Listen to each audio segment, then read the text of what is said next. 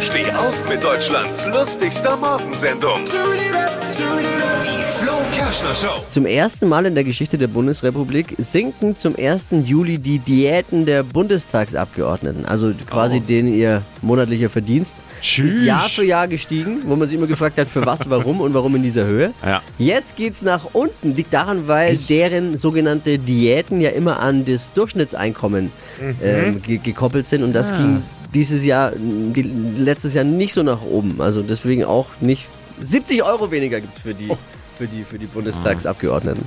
70 Euro weniger im Monat äh, oder wie äh, Peter Altmaier sagt, naja, eine kleine Vorspeise. Mehr